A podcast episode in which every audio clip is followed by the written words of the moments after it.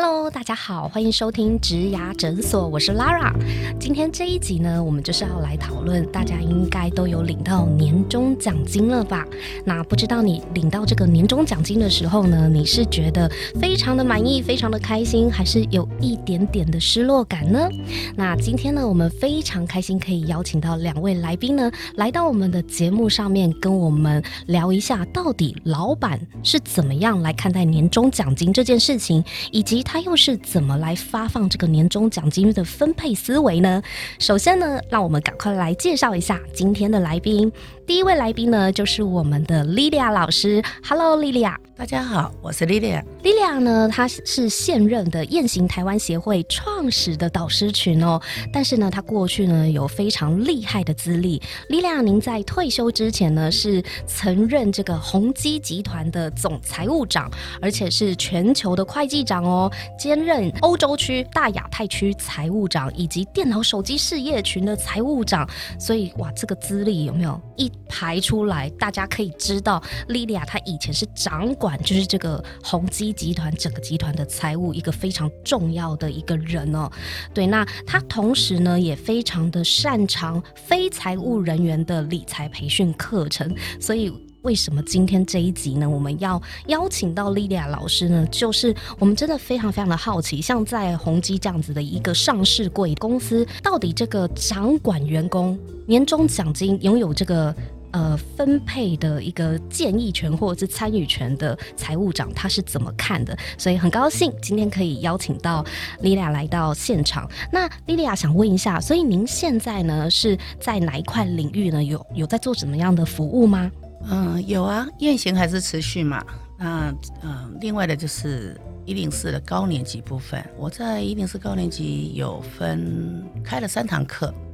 然后他们就是主要都是生涯的问题比较多，生涯规划嘛？所以要成为一零四高年级的老师，你必须年龄要五十五岁以上，而且拥有可以出来教别人的专业或经验嘛？还有退休三件三个条件哦，还有要退休后有专专长加退休咨尤其咨询。所以您在上面呢去辅导大家的生涯规划。那请问一下，这个报名的学员他的年龄层是不是就很广了？呃，一年多以来最高的现在是五十七岁，五十七，五十七岁，对，哇哦，最低的应该在二十七八，OK，所以从二十七到五十七岁都曾经是你辅导的学员，然后学历最高博士，然后薪水最高的年薪三百万。哇，所以您是教他关于什么样的职涯规划呢？怎么样好再更好啊？哦，极大化。我讲的是人生是算总账。所以总账就是要看一段长期的一个规划跟收入嘛。对对对对，哇哇，那这个这一块等一下也要好好的来访问一下莉莉亚老师哦。什么是年薪最大化的职涯规划？那我们谢谢莉莉亚。那另外一位呢，就是我们另外一位来宾啦，天浩。Hello，主持人好，各位观众大家好。天浩呢，他是我们 LIS Learning in Science 情境科学教材的创办人。天浩，据说你是成大化学系毕业嘛？是。但是呢，你却选择创业，以这个情境科学教材要用影片来教育国中小学的同学跟小朋友们，为什么呢？是，其实最早我在这是从大学开始就创到现在的。那其实主要最早刚开始看到的问题是偏向他们缺乏资源，到一路到后来看到其实台湾的教育。呃，底下孩子们缺学习动机，他们不愿意去学，甚至是他们在面对未来社会的时候，他们可能学了很多考试技巧，但是没有学到解决问题的能力。所以，我们从科学的角度，我们就做了一系列教材，提供给国中小小朋友还有老师，去让老师可以在课堂里面去带出所谓孩子喜欢的课程，能够培养他的能力，然后培养他解决问题的思维。然后这些内容目前全部都免费放在网络上面去，所以也欢迎如果有兴趣的人，也欢迎上 YouTube 找 LIS 就可以看到了。哇，好棒哦！而且天浩啊，就是呃，我有研究一下您的那个 background，就发现你有一个很很特别的人格特质，就是你喜欢观察一件事情，嗯，然后呢，去找出它的脉络，对不对？对，就是我会很想去了解每一件事情的由来或它背后原因是什么，就搞懂它背后逻辑。我也不知道这个人格特质怎么来的，但就是会对这件事情有兴趣。嗯嗯嗯，所以我觉得你的呃创业经验，而且现在这个 LIS 这样子的一个教材，这一套教材它本身呢是新创。而且又是非盈利组织嘛，是，所以现在的所有的国中小，呃，国中小学的同学要怎么样接触到您这个教材呢？怎么接触到我这个教材？其实可以从网络，第一个从网络上面，就是直接上搜寻吗？对，搜寻 Google 或 YouTube，搜寻 Google L I S，OK。应该就会在它的搜寻的第一个或第二个，应该就会看到我们的东西了。这第一种方法，第二种是，呃，如果你今天有进到国中或国小，应该很大的几率，呃，你的学校老师会把我们的内容当做他课堂上的教材来做使用。目前我们大概统计，全台湾有八成的国中都在用，所以呃，每一年差不多就是二十几万的小朋友会碰到这个东西。哇，好棒哦！所以我们今天就是邀请到这个 LIS 的创办人田浩来担任我们的来。宾，那第三位来宾呢，就是我们的上班族代表，目前现任产品企划，一九九零后，三十岁的 Sam。Hello，大家好，我是 Sam。Sam 就是我们的节目的老朋友。Sam，你要不要自我介绍一下你现在的工作经历跟工作的产业？呃，我目前是在呃网络资讯业上面担任网站的产品计划经理。那其实日常的工作就是维护一些网站的营运啊，然后还有一些呃产品的发想这样子。OK，好，所以呢，我们邀请到就是呃三位来宾呢，跟我们一起来探讨。那 Sam 呢会以就是跟我一样，我们就是乡民啦，就是上班族的角度，好一起来问一下 Lilia 跟天浩两位。关于一些我们在年终奖金上面，我们非常想要了解的问题。那今天呢，莉莉亚跟天浩呢，也分别代表了两种台湾不同的组织。好，第一个呢，就是上市柜的企业公司。那天浩他代表的是新创的非营利组织。大家会不会很好奇说，哎？非营利组织，那它有年终奖金吗？它的福利好吗？所以这个也是我们很好奇的，想要问一下天挺好的。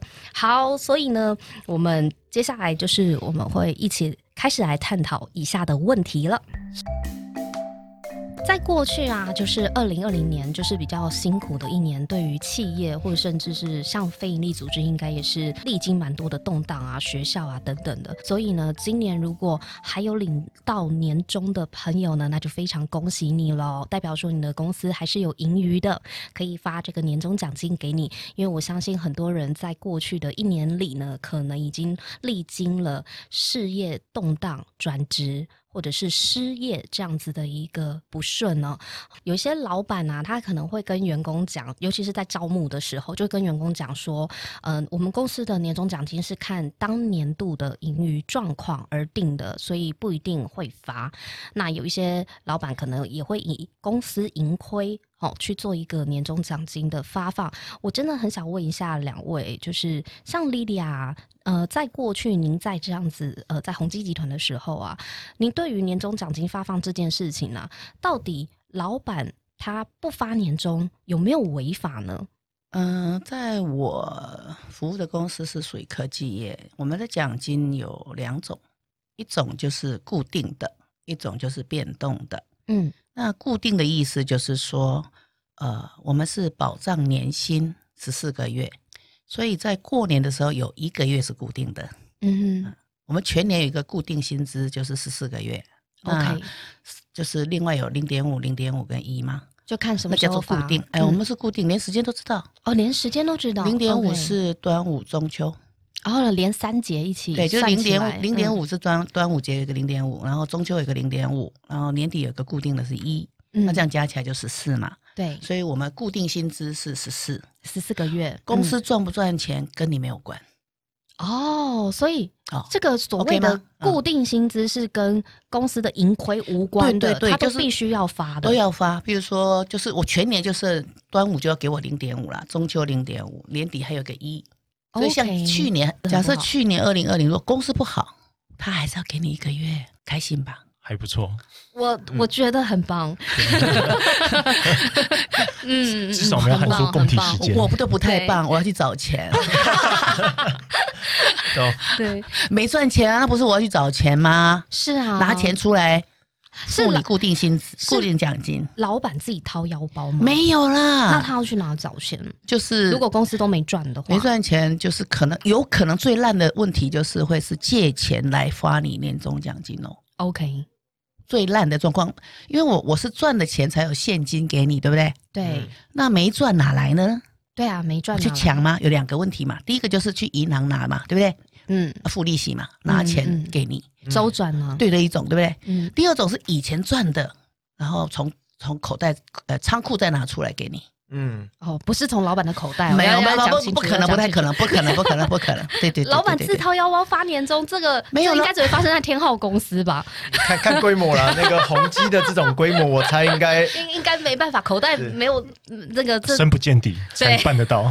对，老板是股东，不会拿钱出来，股东是只有增资才会拿钱出来。了解了解，嗯，嗯，那变动就是真的跟盈亏有关，所以呢，固定是一定要发的。A s 我退休的时候已经四十几年，四十几年，成立四十几年嘛，嗯那到现在应该他已经四十七八年，快五十年的公司了。是的，那我在的时候，我是三十几年嘛，总共在 S 对整个 S 二十九年，嗯我们经历了好几次大风大浪。嗯，嗯。你们听过了什么金融嗯海啸？你们听过了什么有的没的？二零零八年，呃，嗯，就就差不多九年十年就就会来一次，嗯，嗯，从那个那个二十七一零一然后掉到地下室这样。啊，对对，那那种状况下，对我们还是要还是发，嗯，嗯。还是要十四个月要承诺。但是会有裁员风波吗？有啊，嗯。有有有有，我们我们叫组织重整嗯，或者优退，哦，我们没有裁员，这两个字。可是我们真的是，我我凭良心讲了，蛮照顾员工的啦，嗯除非真的不得已。嗯，了解啊，对对对因为公司它毕竟还是要有获利，才有办法养得起员工嘛，这是一定的。对对，所以那所以刚刚老师有讲到，莉莉亚有说有些是分固定的奖金，有些是变动的。那保障年薪这个是属于固定的，那变动的又是哪些呢？变动的科技业，你们应该会蛮喜欢的，因为它变动的在年底当然有一笔嘛，哈，还有一个是在每年的八九月，比如说年度的中间？二零二一的八九月会嗯嗯嗯有一个数字叫员工分红，是用二零二零的结果再算一次哦。哎，对对对，我有遇过，我有遇过就是就是二零二一的八九月啊，会有一笔，那个叫员工分红，就是股东会之后。嗯哼，所以变动其实，在我们科技业有两笔，一个是年底的，啊，就是过年前嗯一两天会付，好就会发给你，就看呃嗯。农历年，他是看农历年的。然后还有一个就是呃隔年的八九月会有一个变动的员工分红，可是可是很多股东都搞不太清楚，哦是哦，哎，对那呃，在那个股东会里面也会顺便分配员工分红是几趴，对不对，都会对讲好，会讲趴数，嗯会讲对对对，趴数那算出来就有一个数字了，对吗？是的，对，然后在那个再去发，这样懂吗？嗯如果公司承诺你保障年薪、保障年终的话呢，基本上这个是不会变。可是呢，你有可能会因为公司没赚钱就领不到，或领到比较少的绩效奖金或或者是员工分红，这也是合理的。听起来，嘿绩效奖金的话，你呃公司没赚钱，你一定没有。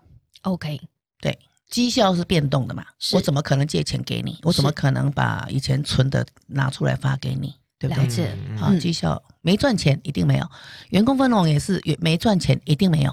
OK，所以大家去面试的时候，在谈到这个期望待遇，或是薪水，或是在签聘雇合约的时候，一定要特别的留意，或者是跟 HR 确认再三。对对，到底哪一些是保障的，是固定的，那哪一些是变动，会视公司的盈余状况而定的。嗯诶，那天浩，你们公司呢，会不会也遇到这种状况？就是会嗯根据公司的盈余，你们是怎么样去发这个年终奖金的呢？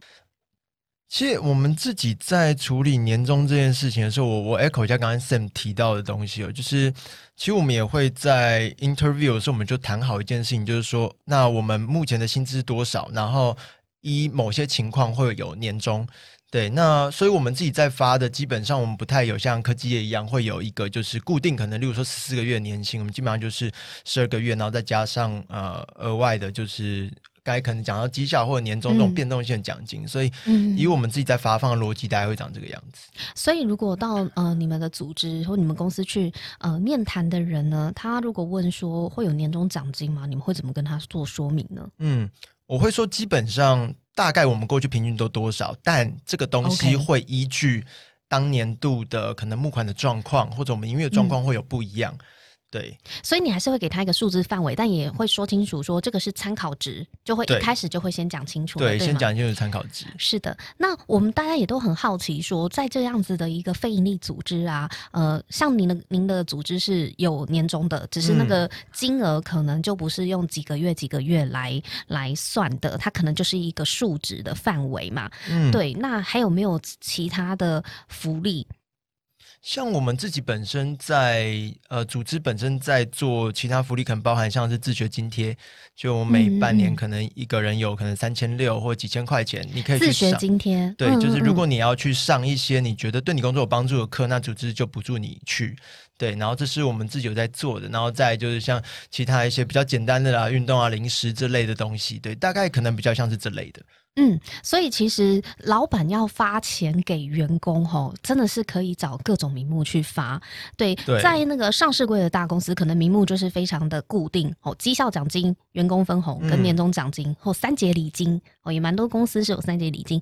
可是像呃 LIS 这样子的一个呃非盈利组织，还是有奖金哦。大家不要觉得非盈利组织里面的员工都是志工好吗？不是，不不不是吧？不过这蛮看 蛮看组织的形态，因为其实也可以在很多网络上看到有一些是他们需要薪水需要回捐或者什么东是西。那其实我觉得，在我自己在经营非利组织，其实我有时候会在想一件事情是，如果我今天想要留的是人才。那嗯这样的人才为什么会愿意待在我这里？第一个，你的你就算经营非利组织，你的薪资也不能够跟外面差到太多，当然、呃，不可能嗯凭着热血过一辈子这件事情。所以热血没办法缴房租，对，所以我们自己其实，在经营的过程当中，也开始试着用一些我觉得比较像企业的思维去发这样的一个奖金，就是可能我们定一季一季的目标，然后嗯每一季就有一个小小的，可能量不见得很多，可能不见到可能一次到四个月，anyway，但会有一些小小奖金在过程当中去给大家，所以大概这是我们自己在发呃年终或者在给薪资的一个大概思维了。嗯，所以呃，想要加入非营利组织的朋友也不用太担心，因为现在非营利组织虽然他们不是以盈利为目的，但是其实他们在维持整个组织的运作，毕竟还是要有一些盈余，才有办法去养这个组织的存活，以及嗯服务更多的人。像从募款而来的一些资金，那有一些人事的支出成本，这些都是非常公开透明的。对对，所以想要加入这个非营利组织的朋友们呢，也可以去了解一下。其实呢，非营利组织它也有它自己的奖金分配的制度，它还是有奖金的哦对。而且像刚刚 LIS 就是天浩他有说啊，他呢虽然不会有给呃什么呃多少几个月几个月的这样子的年终奖金，但是他还是有每半年，比方说是三千六，或者是多少钱一个固定的呃自学津贴，是让嗯你可以去投资你自己的，对好让你去学一些课程，我觉得这也非常的棒。好的，那接下来呢，就请莉莉亚跟我们分享一下，您在这个呃宏基呢，就是曾曾任多年的这个财务嗯长的位置、位置上面，那你你可以了解老板他到底是怎么样来看待员工的年终奖金，他的分配的思维是怎么样的呢？我们会先算出整个公司呃去年的状况，然嗯后我们打算呃拿多少个月出来发，从公司的角度，OK，嗯，那那个趴数是会讨论吗？还是你们会开什么样的会吗？我们会算，比如说呃变动两个月会怎么样，二点五个月会怎么样，三个月会怎么样，三点五个月会怎么样，嗯，然后会算几版给老板看。不同的方案，对不对？对对对，就财务部门会算，就像我刚刚讲的，会送到董事会，对不对？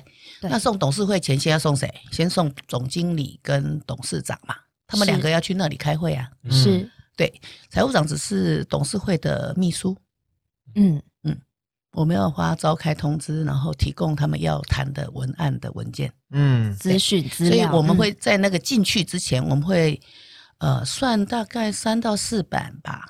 嗯啊，就是举例像这样，我们可能就是要算两个月，算两个半，算三，算三点五，最多大概这样的。曾经有发到四吗？好像有一次吧。对，那要怎么样去决定到底是两个月、三个月还是四个月呢？假设都发得起的话，呃，会这样算，一定是发得起，是啊，就是啊公司有一定有赚大于等于这个钱嘛。嗯是那为什么要算那么多版呢？就是因为算出来之后，它会影响它的报表、财报，损益表，嗯，因为它进损益嘛，费用的一种，嗯对吗？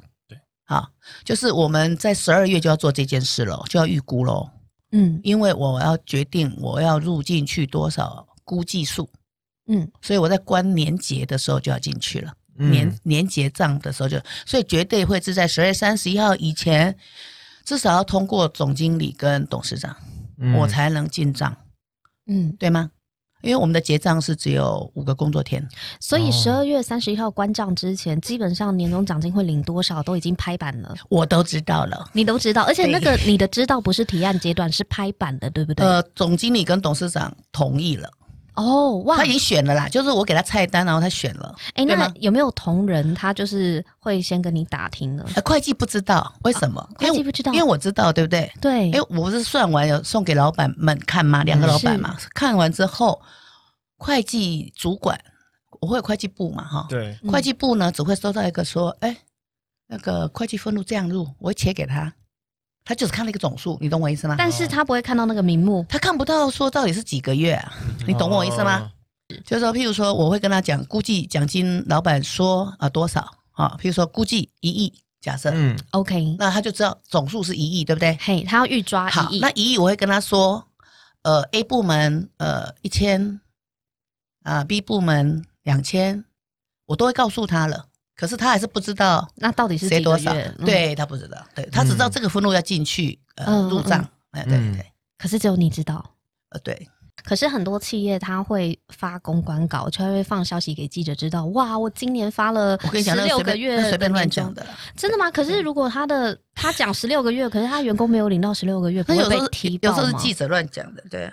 然后有时候是董事长随便讲一个数字，他不会讲真正的，他不会等于真正的。这。个我要呼应美那个莉莉亚老师讲的，人就是公关稿，公关稿，对，因为因为我我之前待过的公司都偏大型，然后我嗯嗯。而而且我们待的老板也几乎都会接受访问，然后他们喊出来的数字啊，从来没有人拿过。那个叫公关嘛，对，没错，但是他喊出来的数字你没有拿过的话，你不会你不会去踢爆他吗？爆料公社基本上他公公司的薪资都是密薪资，所以也许也许真的有人拿到，只是那那些人不是我们这一群认识的人。那你如果你去跟老板反映的话，老板就说：“哦，有啊，就不是你而已就不是你而已啊，是你能力不足。我们真的有发这个月数，所以这件事情没有人知道，可能只有各家公司的莉莉亚老师，就财务长这 level 才知道实情，然后可是他不会讲。我们知道平均的总数，第一个要算出来，嗯对不对？嗯，对，就算是那家公司的员工，就像 Sam 说的，搞不好有啊，只是不是我，我没领到什么十六个月、二十四个月这样子。对，但有人有领到啊，Who knows 呢？嗯那我们算出那个数字，然后老板同意了，那他就会送董事会嘛。嗯嗯那然后然后呢，我们就会收到呃人资，人资我们会有人资处嘛，哈，HR。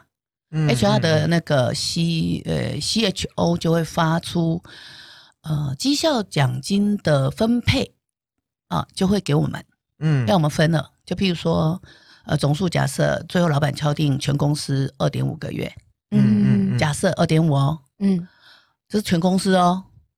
那总经理呢，就全公司就会有部门不一样，对不对？对，对，你以为每个人都二点五吗？当然不是，那他是怎么你懂吗分配这个绩效？他是不？是有人资，对，会有财务，嗯哼，会有法务，嗯，嗯会有行销，会有 R D，就有不同的部门，对不对？？他从总经理下面是不是有一级主管？对，有没有？每个公司大小不一样，那个主管的那个那个有几个不一样，对吧？有的小一点就有的合在一起，那有的大一点就分很有多，课级、部就是一级，啊，就是一级。嗯先从一级角度，总经理下面是有一级的人，嗯就是他的老板要报告总经理的那个人，那个叫一级。嗯，那个呢，二点五是全公司哦。嗯那这个一级哦，不会是除以，假设有五个一级，他不会除以，大家都是二点五，不会哦。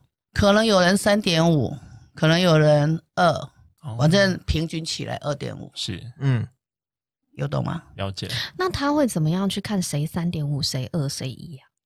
总经理就会想啊，你去想啊，那些一级主管是总经理的什么东西，他跟他一起打拼的，对不对？部将、爱将，对对对，那那那五根手指头嘛，啊，你觉得五根手指头有长一样高吗？所以他从总经理那个角度，是不是会嗯看谁是那个人？嗯嗯，嗯，他哦其实还是有自己的偏好啦，而且他会看、啊、跟贡献度，对不对对？贡献度，我们谁是呃，一定有分那个谁去赚钱回来呀、嗯谁把钱守住啊？重每个人要性每个人都有工作哦。我我们在上班的时候，其实每个人都很忙，对不对？是啊。嗯对，只是呢，真的那个价值不太一样。嗯那可不可以请老板眼中，老板眼中的价值不一样？你的价值不太一样。那可不可以请丽达跟我们分享一下这个员工的绩效？因为绩效奖金跟他的考绩是有关的嘛。嗯，那呃，在分配绩效奖金的时候，也会参考他的考绩，他是哪一个等地的绩效？对，那这个在过去您的经验，这绩效是怎么样去分配的啊、那像我就会拿到，我是一级主管，所以我会拿到财务处的，对对？你是哪一根手指？我我我就财务处嘛，就是五根最重要的那一根最重要的那一根。哎，我我看得到平均嘛，所以我知道老板给我好不好。对听这个口气，这样有懂吗老板爱降哦，老板爱没有，就是我看到全公司平均嘛。嗯嗯嗯。如果我拿的比平均低，那我就觉得我就不太开心了。嗯嗯嗯我不重要嘛？那你会我的醋不重要吗？那你会去跟老板说吗？会会会会会，我会哦我会我会我会对，可是我没有发生过啦，所以就嗯，代代表莉莉亚老师之过去可能三四十年的资历都领得不错，诶就我的他很处都不重要错啊我的对啊处都不错。他的单位，我看到我的醋就是老板把我当成重要的，你是他的财库守门人呢、就是就是就是呃，大家是不是会觉得去赚钱的很重要？嗯哼没赚回来干嘛分？怎么分？嗯对不对嗯嗯嗯我们是不是直觉？如果老老板把钱发给那个业务赚钱的，单位你会觉得嗯呃就认了吧，对不对？嗯，哎，对了，如你就默默，然后就觉得业务单说，位很辛苦，对嗯我们是不是也会自己找一个理由，然后觉得说啊，算了，老板没偏心嗯嗯嗯啊，对不对？对嗯，那我当然就看得到，所以其实我会觉得说，呃，老板给我们的已经算相当好，嗯嗯就是把我们当成就是自家人，平等，就是说没有你，呃，就是就是你的重要性跟去赚钱的一样多啦，所以我也嗯就觉得蛮开心的，就觉得我的处你有重视，嗯嗯嗯钱赚进来还是要有人守着，而且要投资啊。对，所以我所以我就会觉得老板呃还算，因为很多公司哦财务其实是后勤，对不对？对是，我一直觉得我在的时候，我们家老板没有把我们当后勤，嗯。嗯没有把我们当后勤，都把我们当成跟他冲锋陷阵平行的人，嗯。我觉得蛮开心的。对啊，这样的老板很好哎，就很重视，就是他不会就是觉得很多人直觉就是去赚钱的一定最大嘛，对。或者有的会说研发最大，哦，没有生出来东西你怎么卖？你最厉害，没东西你还卖得哎、到这，真的跟每一个老板的想法真的都不一样、哎是不是觉得有的有人会这样想，对不对？是啊，有些哎，人重生东生出来东西去卖的最大啊有些有的很重说是呃你生出来没人卖，没有，听起来都对，对不对？嗯，那另外一个就说，那那你生出来卖也卖出去了，可是那我汇率给你亏一屁股，我看你在赚。哎、所以其实各个部门干脆就全部二点五就好了。如果是这样的话，每个都重要啊，对不对？你有没有发现老板其实也蛮为难的？真的，就是就就跟很多个小孩一样啊，每个人都觉得你偏心。嗯嗯嗯，就五根手指头，你就发现都长不一样长。对，哎、那那像这个绩效奖金会根据他的那个考绩的等地去做分配的话，通常都是怎么分配的、啊？呃，像我们处级老板给我们的时候，我就会分，因为他会给我呃我处底下的部部底下的所有的人的薪水跟来多久嗯，OK，然后他会给我那个老板批的总数。那我拿到这个的时候呢，我会有很多的部，我下面有五个部门嘛，我就会再往下把那个数字分成部，然后部之后我会分优、特优、甲跟乙。嗯乙当然是已经很不行的，所以会再继续分下去，就分四种人。就是我不是会处底下，可能假设我有呃五个部门七十个人好了，嗯。我会把那个七十个人分成这四种 group，嗯。你是嗯。A 是优特优还是优还是甲还是乙、嗯。这样。横向哦，嗯，OK，一分钱一分货啦，这样懂吗？懂啊，因为组织还是有那个重要人才的嗯。重要性啊。对、嗯。我把我把七十个人分成四团，诶，那李李老师，我想问一下，所以基本上啊，我们是不是代表着我们如果入职跟 HR 谈的那个薪水谈的是多少？基本上我们进去之后就都不太会再变动了。那就是可能我一开始拿到那一包就是定我在这间公司职场的职场终身的那薪水了。不会啊，那个是薪水嘛，嗯哼，那是基础，对我们叫做基础薪资嘛。是那基础薪资的话，就加薪的时候会动啊。可是他在那个入职的时候，他谈的那个核心，比如说，比如说可能他谈四万入职好了，之后的变动还是会 follow 在他这个四万的本薪上面嘛？是，的，也就是说他，他是当初进去你们公司的那个核心的嗯数字，基本上差异不会到太大嘛？那个数字会变，就是加薪。哦加薪的话，只能靠调薪了。，对加薪的时候才有可能会变。你比如你拿四万好了哈，你的四万的话，什么时候会变？就是像我们公司以前是四月一号会呃调薪，对，那一天如果你的数字是四万变成四万二，嗯哼，对，这是这样的概念，那是不是多两千？那两千怎么来的？就是加薪作业来的。嗯，对，那加薪作业就是另外的题目了，就是你要让老板知道为什么你值得从四万变四万二，嗯，或者你从四万变四万五。所以如果呃对自己的本薪不满意的话，或者是想要争取调薪机会的话，嗯也会有一个。呃，等一下，莉莉亚也会跟我们讲说要怎么样可以跟那个呃老板谈加薪这件事情。假设想要获得更多的薪水的话，对吗？对，那个四万或四万二、四万五，就是你在老板中间你值多少钱，哦，你的嗯价值，是你值多少嗯钱？值多少啊？钱什么叫值多少钱？就是你能做多少事。我能带给公司什么样的贡献？嗯老板，哦，带给老板什么？重点是老板，你是老板的手啊，哦，旗子吧。了解。哎 Thank you. 今天这一集呢，邀请到莉莉亚老师和天浩一起来讨论企业老板是怎么看待奖金这件事情。那莉莉亚也从财务长的角度呢，跟我们分享了原来在老板眼里呢，不同的奖金规划以及各部门呢都有自己不同的价值哦。每一个老板的手指头五根手指头都是不一样长的，所以这个是非常因人而异的。那下一集呢，我们会接着来请教莉莉亚和天浩，今年二零二一年呢，我们在年初的时候刚过完年嘛，要如何来布局我们这一整年的一个呃发展和规划，让自己在二零二一年的年底呢，年终和绩效奖金都可以大丰收哦。那如果呢你喜欢我们的节目的话呢，也别忘了在 Apple Podcast 帮我们打新评分和留言，告诉我们这样子的内容你喜不喜欢，以及我们的内容对于你在职场上面或者是求转职有没有帮助呢？这也可以作为我们下一次的一个节目规划方向的参考哦。那谢谢各位，今天我们就先分享到这边，我们下一集见，拜拜。